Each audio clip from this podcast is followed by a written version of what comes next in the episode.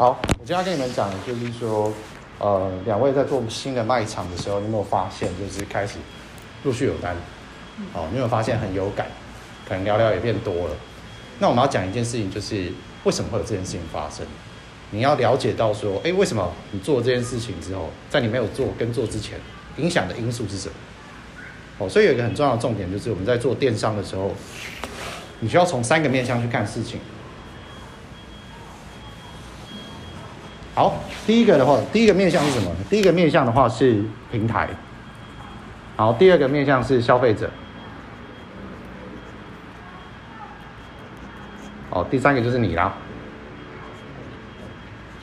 好，为什么要做这件事情呢？就是凡事呢，你在做电商呢，不管我觉得不管是电商还是你在做任何事情呢，你都要客观的角度去看。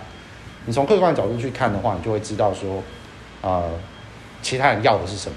那你做什么事情可以哦满足他的需求，同时也满足你的需求？OK，所以大部分的第一类的呃电商的卖家呢，他都只有像是闭门造车一样，都只看自己，只看自己的地方呢，就是在于说他只做自己想做的事情，哦，只做自己觉得好玩的东西。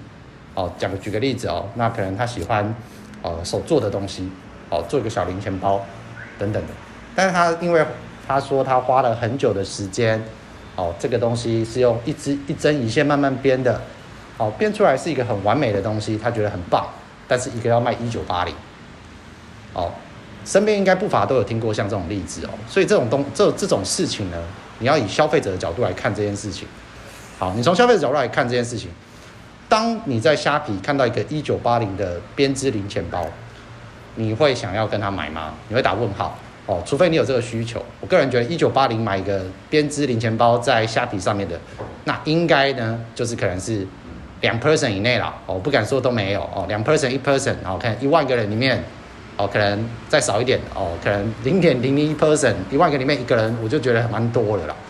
那我们要去想的事情是，以消费者角度来看，他都已经不会跟你买，那你为什么要做这件事情？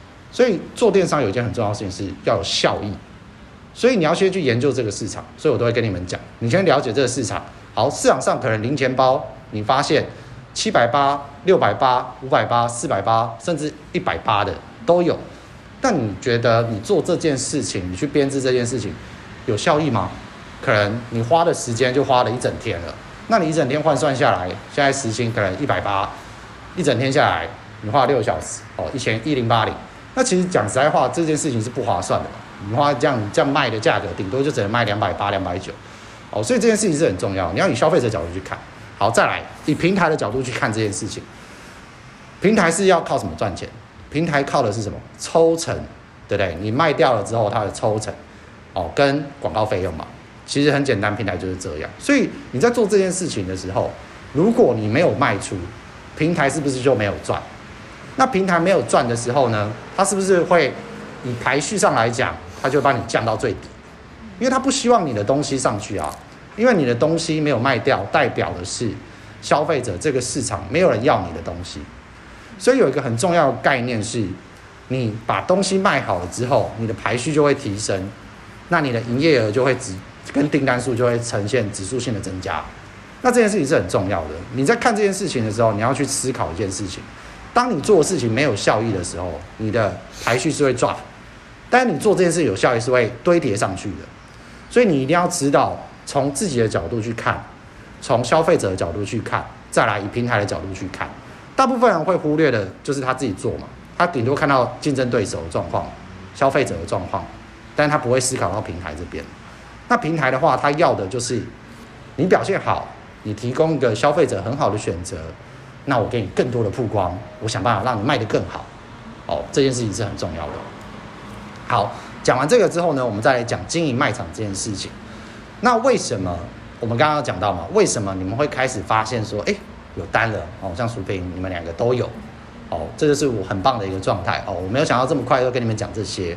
好，那你们要想一件事情，像这些有单的东西，那你要怎么样？你要想一件事情哦，在你们没有投放广告的时候，他们会有单，代表可能在市场上已经有好多人在卖这个东西了。那有可能你的东西是有优势的，你要知道这件事情，所以你要从有优势的东西去做优化跟延伸。你要去想一下，这个东西为什么他会来跟我买？我去看一下这个市场，那这个市场呢，有几有几个竞争对手，他有做的比我好吗？那我要从哪边去优化？那它的价格是不是比我便宜？好，那它价格比我便宜的时候，为什么他会跟我买？那如果它价格比我贵，那跟我买的话，我可能会觉得说是价格的问题。那因为现在的情况是，你们的卖场就是没什么人气啊，哦，意思是说销量不够。那为什么跟你买？那一定有你们做对的事情。那再讲一个，你们在优化卖场的时候呢，平台也会去看这点哦。以平台的角度来看，如果你都没有优化，没有去更新它，它就有点像是呃呃，那么我形容会是池塘的最底层的那层土。哦，那你去更新了之后，它就把它翻起来。哦，那你再更新一个，再把它翻起来，那久了之后，它就整个会变得流量是会变流动，可以这样形容，让你们更好理解。所以这件事情呢，你们一定要做。你们假如说太久没有更新一个东西的话，你就想象它会沉到哦关键字排序的最下面，甚至它会屏蔽它，那你能卖掉的机会就更低了。哦，所以你们一定要知道这件事情。哦，三不五时的，你加 hashtag，或者是去更新你的内文，更新你的标签，更新你的。关键字这些东西都可以帮助你把整个卖场的流量先巩固稳稳定起来，至少不要被屏蔽嘛。那在针对有卖出的东西，我们再做更深入的优化，希望说它可以卖得更好。就像我刚刚讲的例子，那卖得更好之后呢，它流量就会堆叠，流量堆叠，它在好的位置的时候呢，流量进来之后呢，它就会分到你卖场其他商品。那这件事情就是我们要的。哦，所以我今天要主要跟你们讲的就是这些，有没有什么问题？对，那每一只商品都要更新。呃，我们只更新目前你觉得不错的跟热销的。那你说每一只商品呢？我们通常会在大促的时候踏出之前，假如说哦，假如说四一八，通常我们会在四月初到四月十号之间，我们就做这件事情。希望是因为虾皮的搜寻有四种哦，第一种。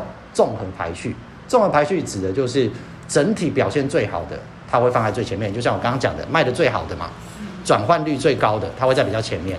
第二个最新，最新就是新上架的东西，或者是更新的东西，它会跑到上面。再来是最热销，卖的最好的东西会放在上面。然后第四个的话是价格，最低价你可以选择最低价或最高价，就这四个。所以我们要做的事情就是假设你每一个。搜寻的过程路径当中，以消费者角度去看，都是在最上面的，你就可以知道说，哦，你的流量是会让消费者看得到的，你可以点得进去你的卖场，哦，所以这件事很重要。但如果你都不做，好，你的卖场表现不好，商品表现不好，你第一个搜寻就会最下面了嘛。最新你又不更新，也是在最下面的嘛。哦，销量你也卖不好，你也是在最下面了嘛。哦，最低价最高价，有可能你在上面或是下面。这个就很难讲，但是懂操作的人会想办法让最低价放在上面，哦，所以我们有一些商品会放蛮多的低价商品，就是因为这样，希望说他们消费者在搜寻的时候，你不能放个呃二九九四九九哦，可能就是比较后面的嘛，因为大家不会从最高开始看啊，我个人认为啦，我不知道你们，我都是从最低价开始看啊，谁会从最高价开始看？应该是不会吧？可能好奇就看一下而已，大部分消费者都是从最低价开始看，所以你要想的，今天很重要一点就是你要知道。用从不同的角度出发去看待这件事情的时候，你在做电商的时候，你要知道，你一定要客观的去分析所有事情，然后用数字去帮助你去做决定。你要知道平台要的是什么，你要给他什么，你这样才可以相辅相成哦。哦，然后有一个很重要的重点就是，发生什么事情呢，就不用去抱怨哦。我们都是处理事情的人哦，你发生事情去抱怨是对你来说是零效益的，完全没有用。所以我们都是处理事情。哦，这点是很重要的哦。你要知道，说你来公司哦，你要做的事情就是证明你的能力跟价值。那如果你做的事情都是没有那么的显著的效益的时候，哦，那是不是哎，其实就跟做电商一样，你有点在就是虚值你的时间哦。那这件事情是我不希望看到的哦。那两位的表现我觉得都很棒哦，因为你们在第一个礼拜，上次上次算是第二个礼拜了，多一点了。大家基本上都有出单，那我想跟你们讲，就是在第一页哦，我跟丽轩讲过了，在第一页的月销量有到五十的时候，我就会给奖金，哦，这个是我答应你们的。那我希望给你们一个诱因去做这件事情，因为我以前就是 PM 出身，我就是业务出身的，我知道如果你们只是来然后拿个月薪，这没有意义啊。如果你们可以愿意做得更好，我多给我 OK，我而且我非常乐意看到这种事情发生，所以我希望你们有跟我一样的哦，我我不敢这样讲，但是我希望你们跟我一样的想法，哦，当然可能会不太一样，但是我希望那我们的目标是一致的就好了，OK。